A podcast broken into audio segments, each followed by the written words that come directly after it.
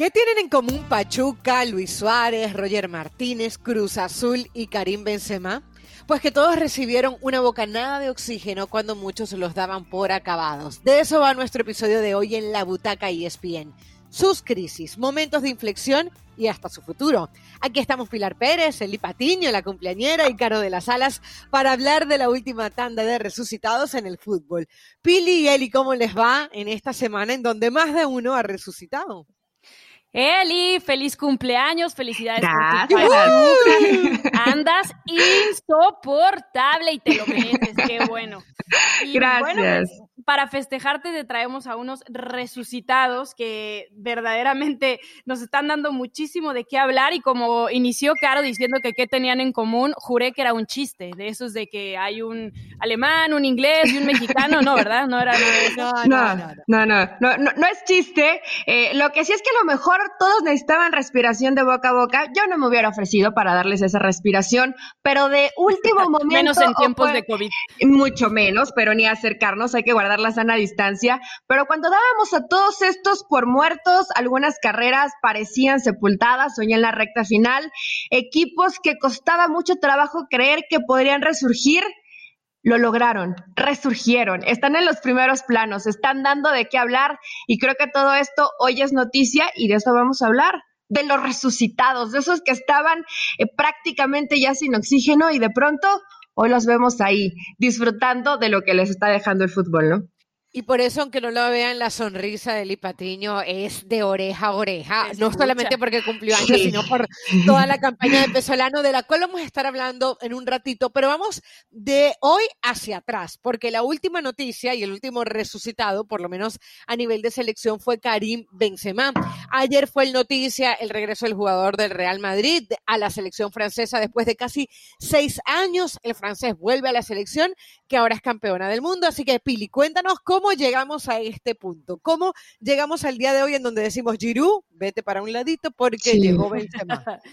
Bueno, pues han sido más de cinco largos años para que Benzema vuelva a esta selección después del sonado caso de extorsión de Matthew Malbuena, que todos conocemos, que fue en, noviembre del 2015. La última convocatoria que tuvo Karim fue justamente en octubre de aquel año, en un partido contra Armenia, y de ahí no lo volvimos a ver más portando los colores de la selección francesa. En estos casi seis años, Benzema ha mostrado diferentes facetas, desde el enojo al principio, la humillación, porque evidentemente fue relegado, fue apuntado, fue acusado y enjuiciado, y la impotencia pues de no poder hacer nada, porque al final, a pesar de sus resultados futbolísticos que lo avalaban para poder estar en muchas circunstancias dentro de la selección, pues se perdió dos de las cosas más importantes que han tenido, ¿no? Que fue la Euro 2016, en donde fueron subcampeones contra Portugal, la recordamos muy bien, y el Mundial de Rusia 2018, en donde terminaron pues evidentemente levantando su segundo título del mundo. Em, si vemos sus números dentro de esta, estos años, ha tenido buenos números. De hecho, con su club podemos repasar dos ligas, tres Champions, tres mundiales de clubes, una Copa del Rey, dos Supercopas de Europa, dos de España, pero todo esto es en conjunto. Cuando hablamos de lo que ha hecho Karim Benzema en esta última temporada, eh, pues ya igualó el hecho del 2011-2012 en donde sumaba 13 goles en 21 partidos. En esta ocasión fue en 22 partidos, pero fue una racha muy buena de inicio con el Real Madrid. Terminó en aquella ocasión la temporada con 32, al momento tiene 22 goles, pero hay que decir que en esa temporada, igual que la 2015-2016, en donde... Eh, tuvo una racha de seis partidos consecutivos marcando. Eh, estaba la BBC, ¿no? Estaba con Cristiano Ronaldo, estaba con Bale. Hoy ha sido una etapa completamente nueva después de la salida de Cristiano, en donde Karim tuvo que echarse el equipo al hombro cuando había momentos en que incluso se hablaba que iba a salir del Real Madrid.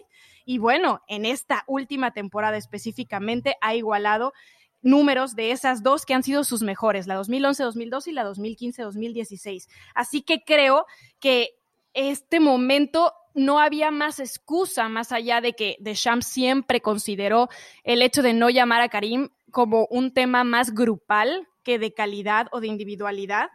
Hoy por hoy, si vemos la convocatoria de Francia, creo que no hay otro que le pueda hacer sombra a Karim Benzema como centro delantero, porque vemos a Ben Yedder, que está en el Mónaco, que sí tiene una veintena de goles, pero no es ese líder o no tiene ese peso exacto que tiene Karim Benzema. O el mismo Oliver Giroud, que ya mencionaba Caro de las Alas, que sí sigue siendo ese Oliver Giroud que vimos en el Mundial y que por momentos termina teniendo, eh, pues, momentos de suerte, ¿no? Hace trabajo sucio también. Sí. eso sí, pero no es el goleador que necesita la selección. Así que hoy por hoy, Benzema se le da otra vez la oportunidad y a través de redes sociales comparte que está orgulloso de regresar a la selección, que gracias por la confianza que le han dado y le agradece a todos, ¿no? No solo al seleccionador, a sus compañeros, a sus amigos, a su familia y hasta al aficionado. Eso me sorprendió porque dice, gracias a ti y a todos los que siempre me apoyaron y me han dado fuerza cada día. No, no debió de haber sido fácil estar fuera tantos años.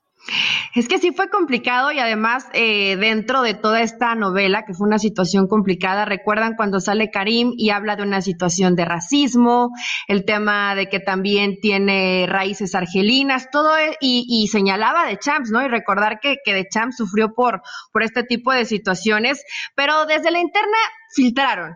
Se juntó con, con Barán, con Pogba, con Giroud, inclusive, que hoy es un jugador que probablemente va a tener que ver los partidos desde la banca ahora que está Karim Benzema, y todos dieron luz verde para que regresara Karim. Entonces, saben que lo Mbappé, ¿no? el mismo Mbappé, saben que lo necesitan. Hubo ese punto de, a ver, hay que detenernos a platicar.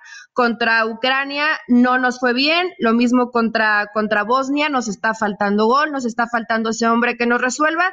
Nos sentamos, platicamos y Karim Benzema está de vuelta. Yo creo que hoy vemos ese 11 que podría ser de lujo de Francia y evidentemente este equipo, este equipo asusta, ¿no? Este equipo tiene muchísima calidad. Sabemos que en la Eurocopa van a compartir con Portugal, con Alemania y con Hungría. Es un grupo bastante bravo y yo creo que hoy era el momento ideal por lo que está atravesando Karim Benzema con el Real Madrid, porque Francia lo necesita y porque la necesidad futbolística de jugadores que te resuelvan en competencias que son inmediatas te hace simplemente voltear al gato, ¿no? Y decir, lo necesitamos y qué bueno que se haya resuelto, porque que el grupo de pronto pase cosas por alto, ojo que no es tan sencillo, ¿eh? No, no es fácil que el grupo te acepte de vuelta. Y eso que el juicio, y eso que el juicio en realidad todavía no tiene resolución, sigue en espera, ¿no? Em, se reabrió el caso en el 2020, se había mm, cerrado por un momento en el 2017 y ahora parece que está a unos meses de que se lleve a cabo este juicio. En realidad no sabemos qué va a pasar en ese juicio, pero bueno, por ahora todo parece indicar que, va a ser positivo para Karim, porque creo que no hubieran tomado una decisión de esta magnitud si no fuera así. Billy, es un tema muy delicado, eh, en el cual tampoco uno tiene detalles ni tiene por qué saberlos. Es importante que la gente sepa que no hay sentencia, a esto le llaman el caso Balbuena. ¿Puedes decirle a la gente por lo menos por encima de lo que se trata para que, para que entiendan la gravedad del asunto? Sí, bueno, el caso Balbuena es eh, acerca de Matthew Balbuena, un compañero de Karim Benzema de la selección, jugador del Olympique, que mm, lo estuvieron extorsionando, no solamente Karim Benzema, otros cuantos personajes, eh, supuestamente, eso es la acusación, ¿no? No se ha comprobado, no hay juicio, por un tema de un video sexual. Con el cual estaban pidiendo extorsión y esto al final se termina filtrando eh, y termina evidentemente rompiendo la armonía o el grupo o la amistad que había entre estos dos jugadores. Exactamente. Así que bueno, de eso iba. Eh, no se consiguen 29 goles y 8 asistencias eh, en, la, en, la, esquina, eh, menos con el Real Madrid. Y entender, a ver, yo estaba revisando lo que fue el 11 de, el, de, Francia, última campeona del mundo ante Croacia. Entonces estaba Lloris, Pavar, Barán, Umtiti, Hernández, Pogba, Kanté, Mbappé, Griezmann, Matuidi y Giroud. Giroud hoy no es titular en el Chelsea. Mbappé le ha ido muy bien, pero eh, no está ahí metido, por ejemplo, en la Liga de Campeones, que era su gran objetivo. Griezmann, unas de cal y otras de arena eh, en el Barcelona. Eh, lo, lo de Canté, lo de el mismo Titi, que bueno, está desastroso. Se cayó de, no, y se cayó de, esta convocatoria. ¿no? Eh, hoy uno diría, bueno, un Mendy que tampoco le ha ido bien. Entonces uno se pregunta, ¿cuántos jugadores como Benzema, en la realidad de Benzema hay en la selección francesa? Y no son muchos tampoco, más allá de ese equipazo. Así que creo que es una relación de ganar-ganar, en donde Benzema va a volver a vestir la camiseta de la selección francesa y una selección de The Champs que tampoco son tontos y eh, al final lo llaman porque lo necesitan, ya nos daba Eli un poquito el panorama. No sé si quieren agregar algo más con respecto a este tema, pero podemos ir a nuestro segundo resucitado, chicas. Vamos. Adelante. ¿Quién, más necesitó respiración de boca a boca, Carolina de las Salas? Te cuento, te cuento. En el episodio de hoy hay un equipo que el 11 de marzo era último y dos meses después, oh milagro, está a cuatro partidos de ser campeón. Nos referimos a Pachuca, eh, así que cuéntanos todo lo que sabes, Eli. Sí, la verdad que fue un torneo tormentoso para, para el Pachuca que terminó dando muchas alegrías. ¿Cómo comenzó? Llegaron dos refuerzos simplemente, Quiroga y Catalán. Decías Quiroga, te puede más o menos resolver, ¿no? El, panorama te puede resolver en el tema goles. Catalán te da profundidad por el sector derecho. Ya lo habíamos visto dar buenos partidos. Y de pronto, eh, Pesolano comienza con estos jugadores siendo como titulares. Empiezan a avanzar las fechas. Bien lo dices, Caro. Eh, era el 7 de marzo y Pachuca era último de la tabla general. No podía ganar. Había tenido nueve partidos sin conocer la victoria y evidentemente esto comenzaba a complicar el trabajo trabajo de, de Paulo Pesolano, precisamente, ¿no? Decían, ¿saben qué? Paulo no va a continuar más. En la fecha 7 empatan con Chivas un gol. En la fecha 8 pierden por dos goles ante el América y ahí salió la información. El ultimátum para Paulo Pesolano, que es probable que no continúe con los Tuzos. Pero se sentó con la directiva y dijeron, mira, tienes un año y medio más de contrato, no tenemos dinero, has debutado gente joven, vamos a darle continuidad a este proyecto y parece que a partir de ahí como que retoma un aire precisamente este equipo de Pachuca. Empatan contra Necaxa en la fecha 9 y después de ahí se vienen un poco a la alza. Tuvieron algunos tropiezos, pero cierran de manera perfecta, ¿no? Contra Rayados, Santos y San Luis consiguiendo esos puntos, además por la cantidad de goles, cinco pepinos que le clavaron al San Luis, consiguen esos puntos para meterse a la reclasificación.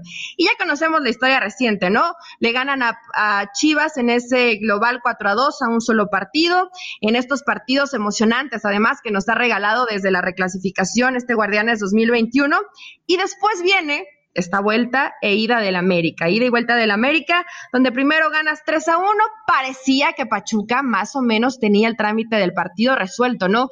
En Pachuca eh, fueron dominantes durante el encuentro, es un equipo que se le vio buen volumen de juego, que apareció la gente joven, y de pronto en este partido de vuelta, donde déjenme decirles que aunque no estemos trabajando, estamos en contacto, viviendo cada uno de los partidos, diciendo nuestros favoritos, sufriendo, Pilar Pérez decía, siento que no puedo respirar. Imagínense cómo estaba yo, ¿no? La angustia y si realmente fueron momentos críticos para, eh, para el Pachuca, pero termina avanzando por esos goles de, eh, de visitante en un global de 5 por 5. Creo que ha hecho buenas cosas. Eh, Paulo Pesolano ha debutado a nueve jóvenes de cantera, juega además con, con futbolistas de menos de, de 25 años, como es Kevin Álvarez, que tiene 22, Francisco Figueroa con 21, Roberto de la Rosa también 21, Eric Sánchez, que para mí ha sido lo mejor de esta campaña para el Pachuca con 21 años, Brian González con 17 y Efraín Lorona con 22. Estos son los, los futbolistas de los que ha echado mano Pablo Pesolano y que no habían visto tantos minutos durante eh, estos encuentros, sobre todo en, la recta final es cuando empezó a querer en la gente joven. Este chavo que le De la Rosa, ¿no? ¿Sí dijiste de la Rosa o no? Sí, de la Rosa también está dentro, dentro de ellos, pero de la Rosa no jugaba y en estos tres partidos que, que hila de, de, triunfos Pachuca, los últimos tres, es cuando De La Rosa es titular. Pachuca, Pachuca sí mejora. Aquí clavado en la mente. Sí, sí, sí, Pachuca sí mejora, pero a quien utilizaba, porque definitivamente borró a Mauro Quiroga, era Nurse. A Nurse, ese Nurse que creo que desde comenzamos a ver fútbol, él ya jugaba fútbol, pero no la misma sigue. Escuchen, sigue teniendo treinta y tantos. Eh, eh, o sea, tiene la misma edad del técnico. Sí, la misma edad del técnico, exactamente. pero, eh, pero bueno, Nurse era este hombre en el que estaba confiando Pesolano, más o menos se le dio los resultados y después le da la posibilidad a, a, De La Rosa, que fue muy criticado, que les digo en el Hidalgo ha sido abucheado eh, feo porque la, la afición no confía tanto en él, pero él calladito, ha trabajado, participa, creo que de pronto sí le falta un poco confianza, porque si recuerdan, inclusive falla un par de penales y la gente se le fue completamente encima. Es por eso que Pesolano decide, bueno, mejor lo vamos a ir llevando de a poco y lo mete eh, para la recta final. Pero creo que este Pachuca, eh, chicas, sí termina por sorprender porque más allá de que sea un equipo que a mí me simpatiza y, y, que me gusta que gane y que hoy esté en esta semifinal, creo que cuando estaba la recta final del torneo que necesitaban ganar todos los partidos, nadie hubiera apostado porque este Pachuca hoy no solamente está en semifinales, dejó fuera a Chivas y América. Tiene, tiene su mérito. Y, va por la máquina, no sé si al final les termine por alcanzar, ¿no? Pero bueno, digamos que el camino ha sido complicado, no te enfrentas a tres grandes del fútbol mexicano, independientemente de cómo venga, ¿no? Porque con Chivas le pueden poner muchos peros, eh, el América, o sea, de verdad, yo casi me muero de un infarto, imagínense Eli cómo estaba en ese partido de vuelta, y ahora Cruz Azul, o sea, le ha tocado un camino difícil y ya desde ahí, mis respetos para Pestolano. No, es que, fíjense, yo creo que eh, las cosas no llegan tampoco por casualidad. Cuando uno revisa la biografía de Pesolano, se da cuenta que es un hombre que está acostumbrado a, grandes retos. Por ejemplo, lo de Torque eh, en Uruguay. Llega al Torque en Uruguay, en el, agarra un equipo en descenso y lo sube a primero. Y lo sube, a Liverpool llega y le da su primer título. Y lo de Pachuca ya empieza prácticamente a sonar esto a Cenicienta, ¿no? Lo que pasa es que se enfrenta a un Cruz Azul que uno entiende que está más necesitado que el mismo eh, Pesolano y el mismo Pachuca. Ahora bien, eh, hubo un momento bisagra y me parecía muy injusto esto que me contaba Heli de que la gente abuchara de la Rosa. Sí. Porque uno ve las estadísticas de Pachuca y te decía que a nivel de juego era un equipo que siempre lo intentaba. O sea, que estaba primero en tiros a gol, estaba primero en centros al área, estaba primero en tiros de esquina, pero le faltaba el famoso gol, ¿no? El que nos mete a todos y nos hace triunfar o no. Y ahí llega De La Rosa. Es decir, si hay algo que Pesolano necesitaba buscar solución a este equipo era la contundencia. Y bien o no, la termina encontrando en De La Rosa. Entonces, aparte, ya lo comentabas tú, un jugador joven junto a Francisco, junto a Kevin Álvarez, junto a Eric Sánchez. Entonces la gente tiene que entender que bueno, le cayó todo el peso a un jovencito y al final les termina resolviendo. Sí, la verdad creo que es mérito total de, del técnico y que además eh, lo respaldaron con el trabajo y con los resultados, ¿no? De pronto cuando volteas y dices, ok, un jugador como Quiroga, que fue líder de, de goleo en la Liga Mexicana, un jugador como Catalán, que ya tiene 28 años, que, que es veterano y prefieres eh, pues prácticamente jugártela con jóvenes, creo que fue un mensaje claro y también un poco no, no hablemos de falsos mensajes, de que la directiva siempre creyó en el proyecto de Paulo Pesolano. Tenías nueve partidos perdidos, o sea, la realidad es que el torneo parecía que se iba. Pero la situación pandemia, la falta de dinero, el decir, bueno, es que no tenemos realmente hoy otra opción, no vamos a meter un bomberazo y a ver qué resulta, es lo que hoy le está dando resultado a este Pachuca, ¿no? Y precisamente de esto habla Paulo Pesolano después del partido, sufridísimo ante el América, se siente orgulloso de sus jugadores. obviamente se escuchan cosas, pero no miro lo que dice el hincha, no lo miro, ni en la buena ni en la mala, no lo miro este, la verdad, de puertas para adentro, siempre, obviamente sentimos mucho, un momento muy difícil, no ganar nueve partidos. Estamos viviendo de puertas para adentro, todos sufriendo por el momento. Pero hoy, como que decimos, es una alegría enorme estar entre los cuatro. Pero sabemos que por la historia de Pachuca y por lo que es, no logramos nada todavía. Ahora tenemos que estar tranquilos. Y se viene Cruz Azul, otro partido durísimo y bueno, tenemos que hacer dos partidos de nuevo, correctísimo, hasta el último segundo del segundo partido para pasarlo. Va a ser así. Así que nada, estar tranquilos, obviamente contentos por el partido de hoy, pero no hemos logrado nada. Así que muy orgulloso de los jugadores, lo que dejaron, dejar afuera Chivas, dejar afuera América, orgulloso por ellos. Ahora tenemos que ir por Cruz Azul. No le gustó que le dijeran el Mata Gigantes, porque hacen esta eh, referencia durante la, conferencia después del partido ante América. Y yo creo que no hay, no hay nada mejor que, llegar con humildad, ¿no? Sí dejaste fuera a Chivas y América, pero te estás enfrentando al favorito para ser campeón del fútbol mexicano como lo venimos repitiendo, tienes un equipo de jóvenes, de jóvenes que, que, este tipo de motes o este tipo de momentos son a veces difíciles de controlar y decirles, a ver, revoluciones abajo porque sí eliminamos a Chivas, sí eliminamos a América, pero esto todavía no se acaba, o sea, todavía falta un camino por delante y viene lo más difícil, entonces debe ser complicado. Claro, pero ¿no les parece curioso que mientras a Solari le preguntan si fue fracaso y él dice que el éxito es prácticamente el camino recorrido, para Pesolano que gana esa misma serie, él diga que todavía no han logrado nada. Yo sí creo que hay que darle un valor a lo que tienen. O sea, yo entiendo que no quiere que el equipo se le relaje, que entiendan que todavía tienen que ir por más, pero tienen que apreciar también lo que lograron. O sea, yo creo que es importante que Pachuca entienda que lo que logró es importante, que los, que, los fanáticos que están ahí entiendan que aunque el título es importante,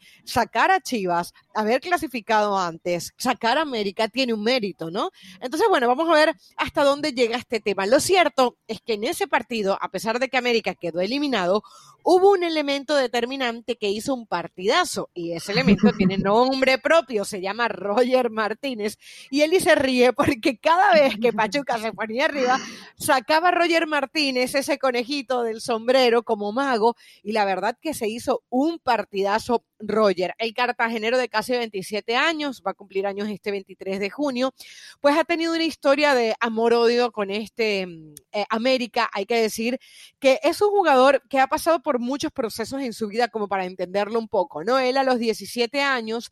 Em, estando en Colombia, lo llevan a Boca, Boca lo quería, y lo devuelven a Colombia porque él no podía debutar porque no estaba con sus padres, no estaba autorizado para hacerlo. Menor de edad. Entonces, exactamente. Después fue y vino a Argentina en varias ocasiones hasta que Racing lo toma. Pero ahí estaba Diego Coca y Diego Coca en más de dos oportunidades lo sacudió literalmente. O sea, le dijo, no cuento contigo, no le da la oportunidad y él incluso baja segunda. Hay un momento en donde él se va para el Dos Civi que acababa de subir y así eh, fue dando tumbos y tumbos hasta que Facundo Saba, un entrenador de Racing en ese momento, lo tiene en cuenta. Ahí se va para la China, donde pagaron más de 9 millones de euros por él. después de ahí pasa a Villarreal. ¿Qué es lo que pasa? Él llega a Villarreal eh, por un préstamo de seis meses. Ahí comparte, de hecho, con su compañero Carlos Vaca, que sabemos que le ha ido bien. Y el primer gol lo hace en la última fecha le marca el Real Madrid, imagínense, en un parcial de 2 a 2, y ahí le dice, te vas para la América. Yo creo, y hago toda esta explicación, porque yo creo que él ha vivido en un pique constante, como con Europa, como con ese gran momento, y aunque estaba escuchando varias entrevistas... No se termina de concretar. E, exactamente. a él lo llaman a la América y él en el América le va muy bien al comienzo, porque él en esa primera temporada marca 14 goles, de hecho en el 2018 es campeón de la Liga MX y en el 2019 de la Copa. Yo creo, yo, lo que yo especulo es que en su mente él dijo, nada, gané ya la Liga, la Copa, vuelvo a intentarlo en Europa. Y ahí es cuando las cosas no le han salido. Ha pasado por un montón de dimes y diretes que me voy, que vengo, que te quiero, que no te quiero. Y Miguel Herrera cuando sale del América lo explicó a nuestro compañero de ESPN, César Caballero. Esto le preguntó César y esto le respondió Miguel Herrera sobre Roger Martínez. Entonces, ¿en qué momento se rompe ese Roger Martínez dentro de América? Pues en el momento en el que deja de tener compromiso con el club, con sus compañeros, con el cuerpo técnico, donde entra a la cancha y pues nada más no, muestra por lo menos actitud y determinación por conseguir el eh, ser recíprocos, con, con, más que nada con sus compañeros, ¿no? Yo creo que eso, eso, pues a mí siempre me molesta y siempre me, ha molestado cuando un jugador no es recíproco con los compañeros. Entonces, ahí, ahí yo creo que termina de romperse ese eslabón de, de no ver a Roger como un jugador revulsivo para el equipo cuando no estaba iniciando.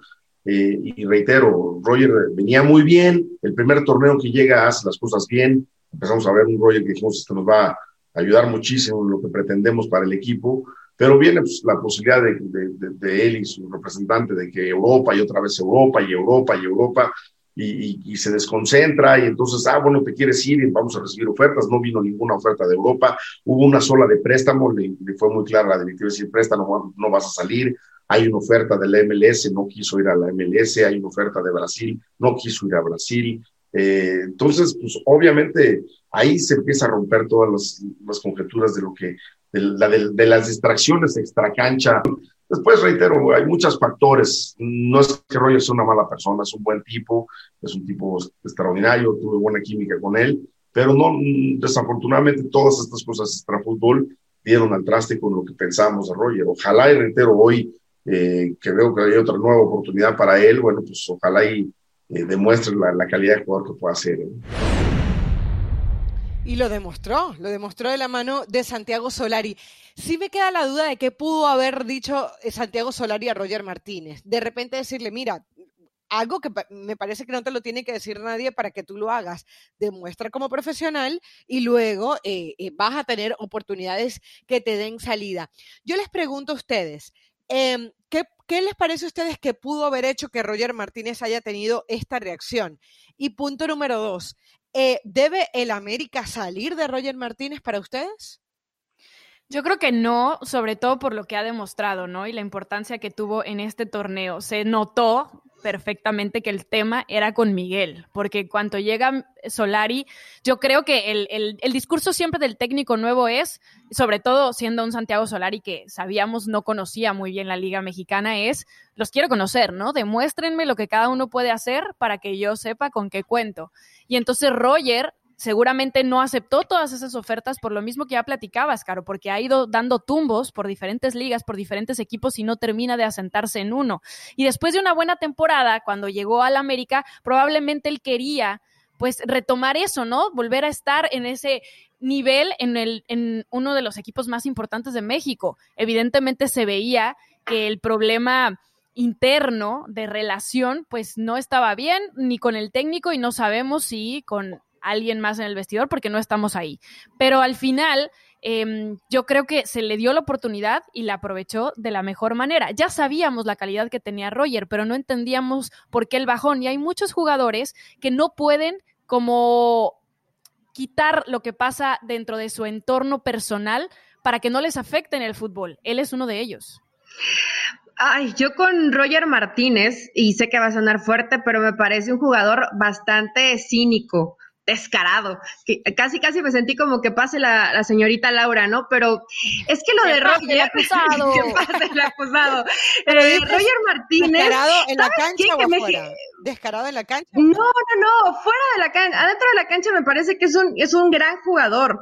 Pero el que tú de pronto no termines por, por responder, porque aún recuerdo a Roger Martínez en una concentración, quejándose amargamente, que no lo tomaban en cuenta, como esta postura un poco de víctima y sí recuerdo esas declaraciones de, Miguel Herrera, pero también Roger tuvo problemas importantes con la directiva del América.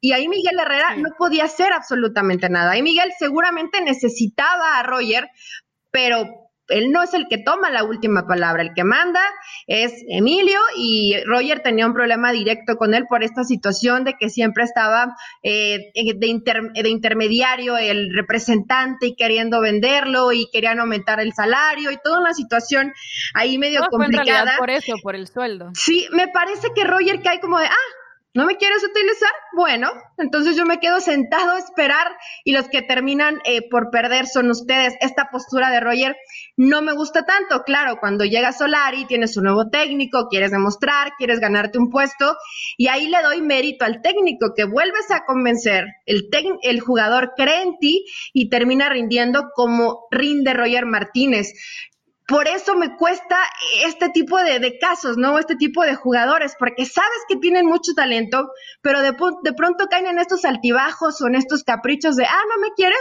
bueno, entonces no rindo es un gran jugador Roger Martínez, pero si fuera un poco más maduro, se los puedo garantizar que hoy no estaría en el América. Estaría por lo que tanto sueña y persigue. Estaría en Europa, pero le falta un poquito, ¿no? Ese tema de madurez. Sí, mire, eh, ese caso que tú recuerdas, Eli, de Roger Martínez, recuerdo que estaba en ese momento eh, Viñas, eh, Nico Castillo, que todavía no, no, se recuperó, el mismo Henry Martín estaba lesionado y no utilizaban a Roger Martínez. Y le preguntaban y le preguntaban a Aguirre, al, Piojo, perdón, y él decía, es que ya va, algún momento que tengo que decir, no es que soy yo, es la directiva la que no lo quiere usar. Y van e intervienen e interceden algunos de sus compañeros con la directiva para que dejaran jugar finalmente a Roger, porque obviamente había un tema de gol que estaba haciendo fácil. Yo les voy a decir algo.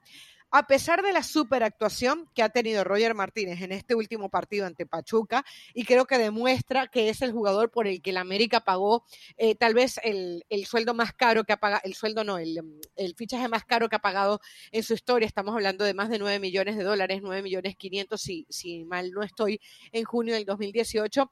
Yo creo que ya debe salir de él, porque corre el peligro de que se le vuelva a caer, de que se vuelva a convertir en un problema. Si hay un momento en donde el América puede recuperar parte de ese dinero es ahora, porque esa última actuación que dejó está, haciendo que Boca lo llame y que lo llamen otros jugadores. Y además, em, no se puede tener a nadie obligado, ¿no? Al final, eh, eh, que tengas un jugador... Pero tú no...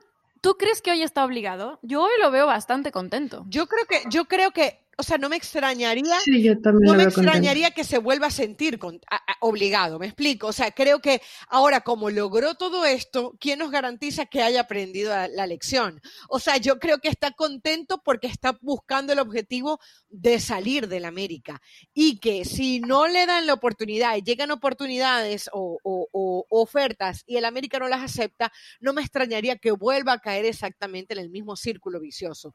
Yo entiendo que como el América... Ahora, al América le sobra a Roger Martínez? No, no le sobra.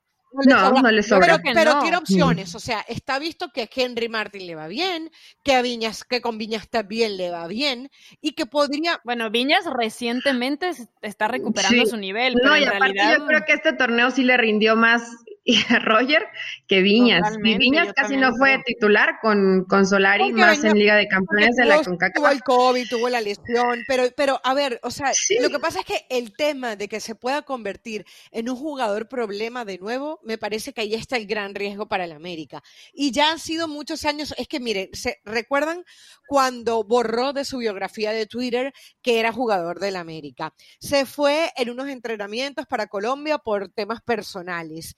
Eh, en algún momento le dijo que no al Inter. El Inter le había ofrecido, eh, el Inter de Miami, al América, una buena cantidad de dinero por él y él no se quiso ir para el Inter de Miami. O sea, eh, no da entrevistas.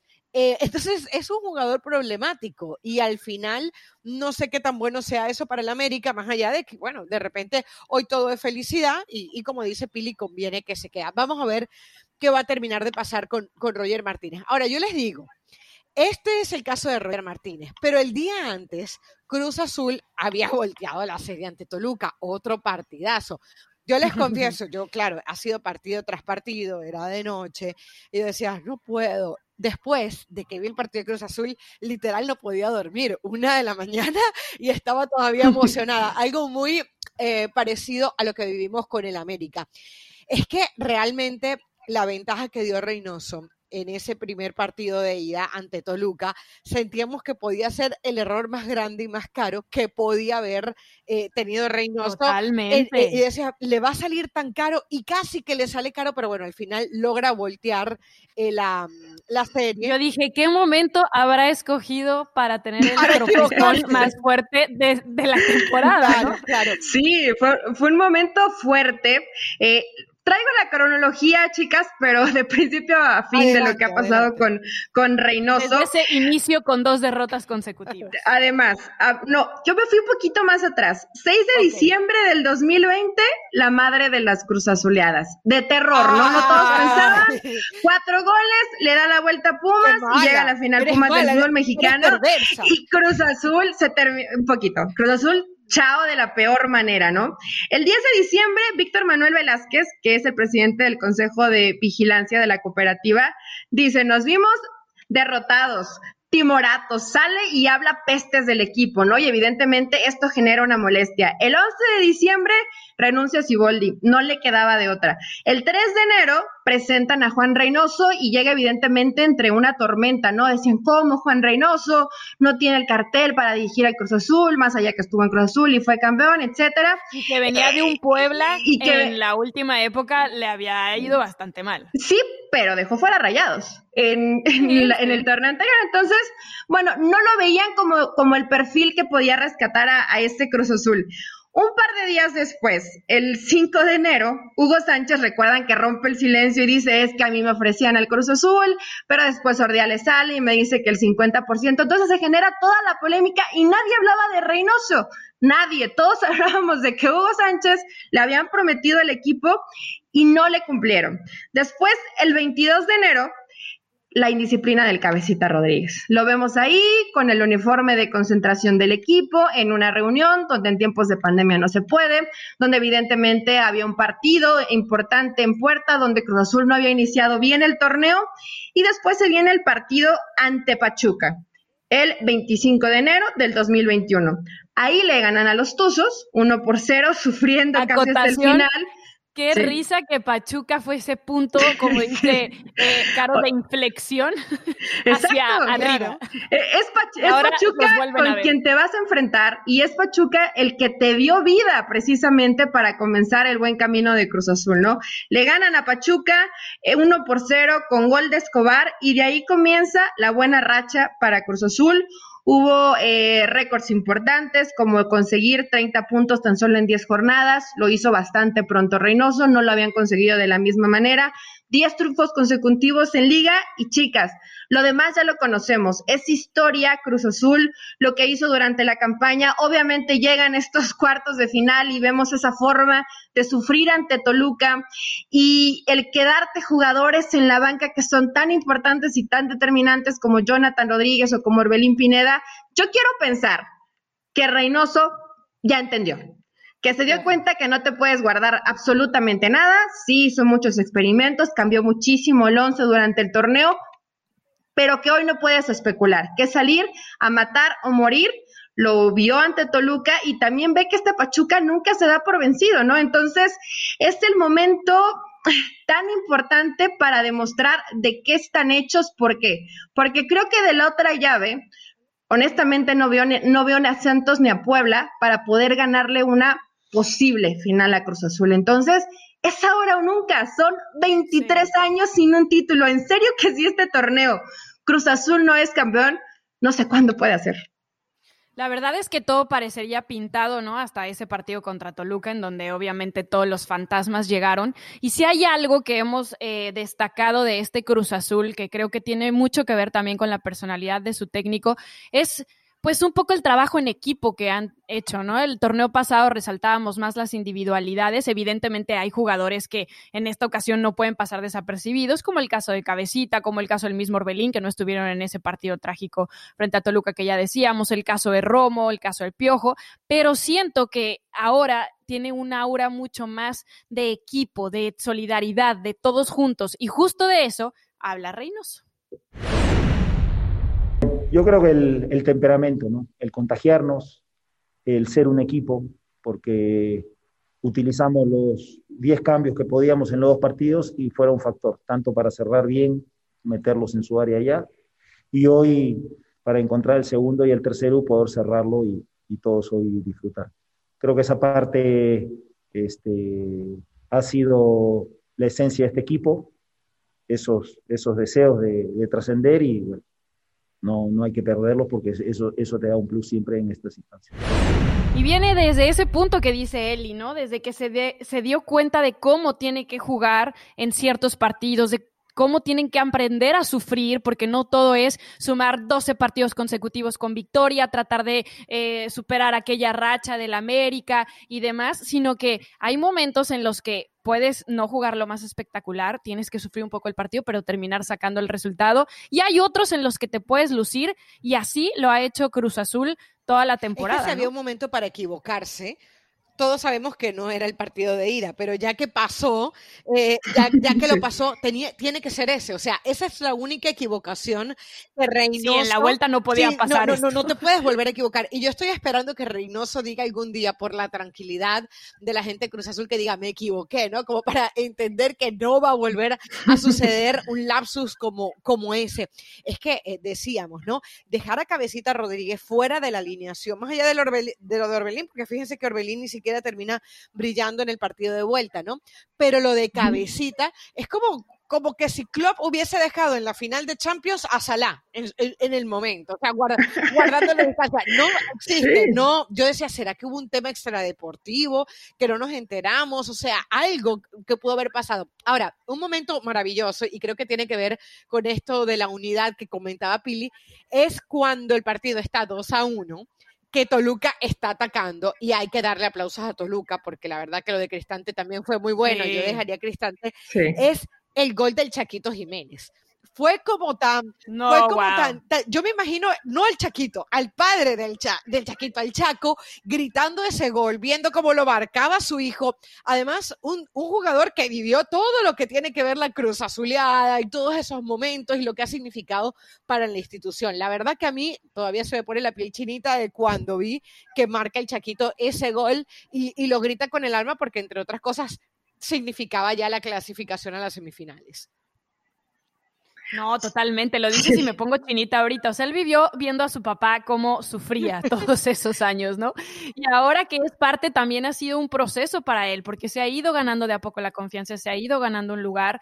Y creo que este gol marca justamente el crecimiento que ha tenido y, la confianza misma que tienen sus propios compañeros con él, ¿no? Porque a pesar de que venga de la banca y que a veces lo usen solo para cerrar los partidos o, o para de repente ser un revulsivo, creo que Em, hemos visto el crecimiento que ha tenido y la madurez. Cuando tú lo escuchas hablar, es impresionante que sea tan joven y que hable con tanta claridad, con objetivos muy claros.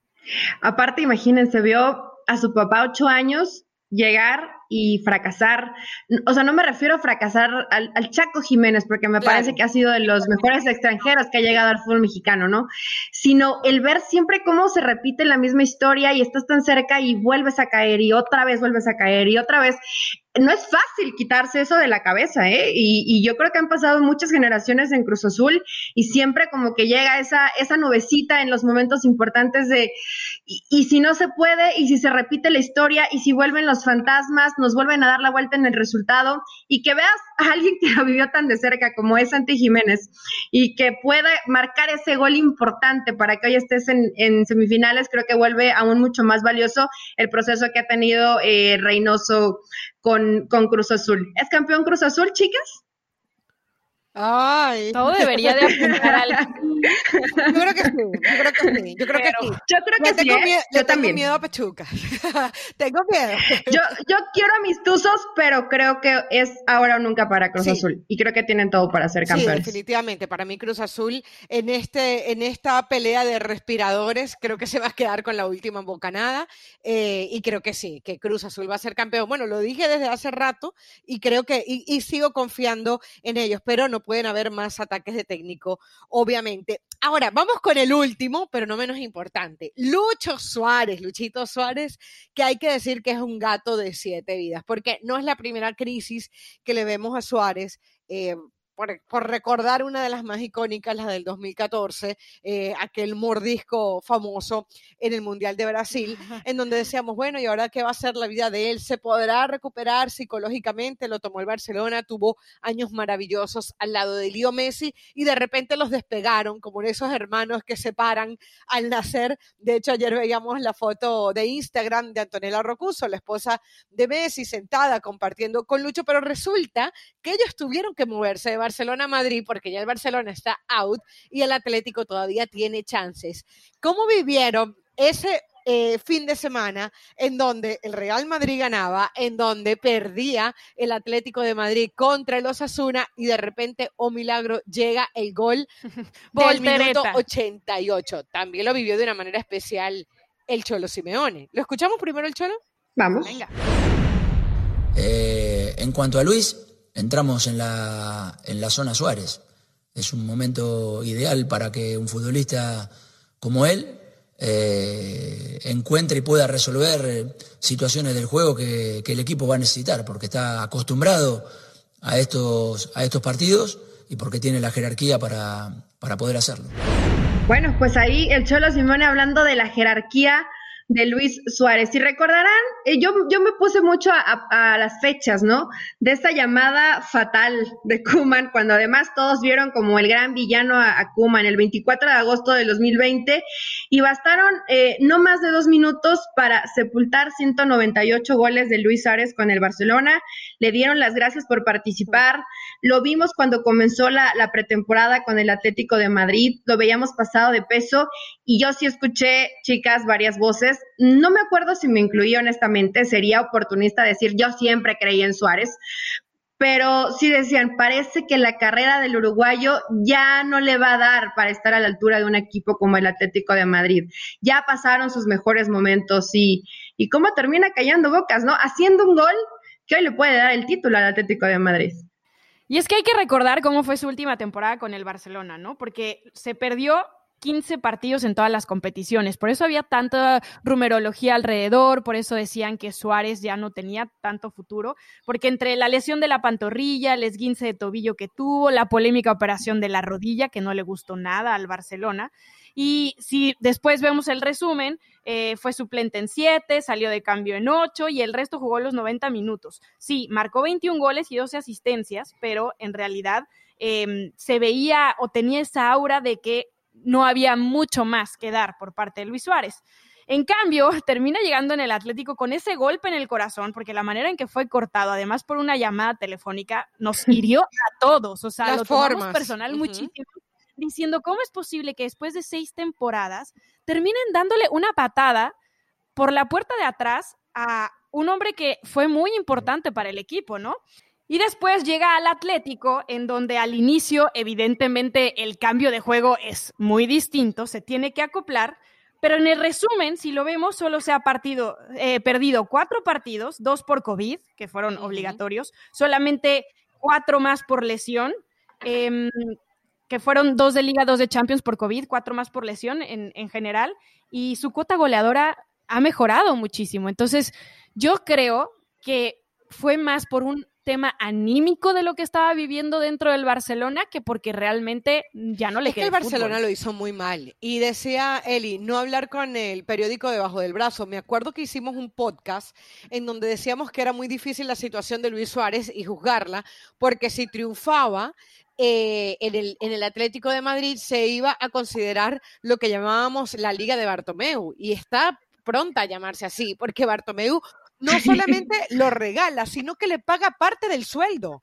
O sea, quería quitarse una masa salarial, pero resulta que aunque recibió 11 millones de euros por Lucho Suárez, hoy quiere es la alternativa de Luis Suárez. Yo entiendo que en algún momento el Barcelona se planteara que Luis Suárez no era la solución, pero cuando tú dices, ok, este no me va a solucionar, es porque ya tienes el reemplazo.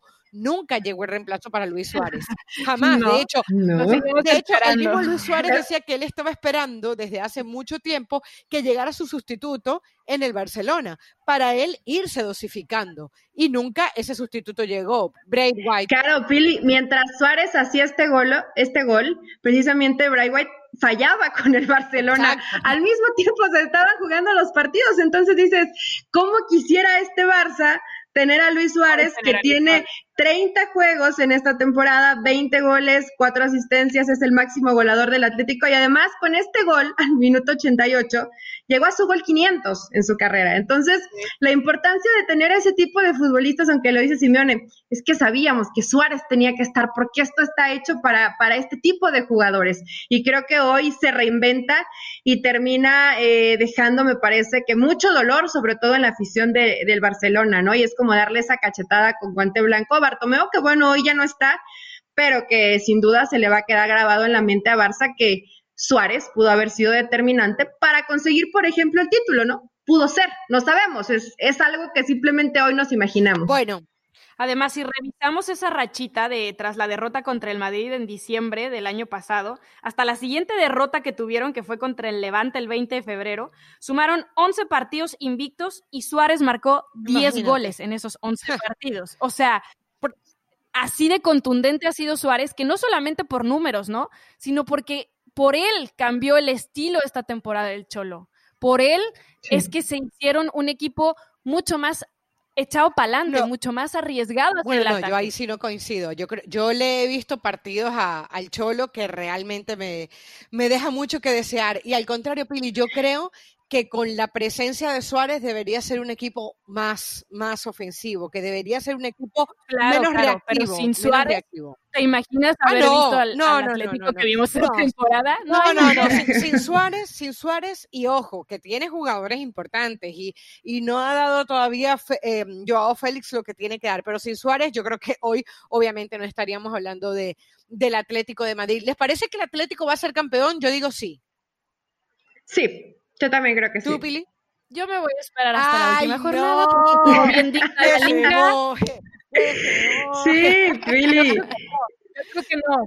La tiene, ah, la tiene, la tiene con, ok, yo creo que Pili confía hasta el final al Real Madrid. yo quisiera que el Madrid se quedara con la liga, pero creo que el Atlético pues depende de ellos mismos, entonces van a terminar quedándose con la liga. Acuérdate que Eli es cabalera, que decía que Pachuca nada y ahora está metida en semifinales, así que vamos a ver qué va a terminar de pasar. en todo caso, Pachuca, Luis Suárez, Roger Martínez, Cruz Azul y Karim Benzema, todos con el respirador puesto y a punto de irse caminando rumbo al triunfo. Nos encontramos en otra puta. Chao, chao.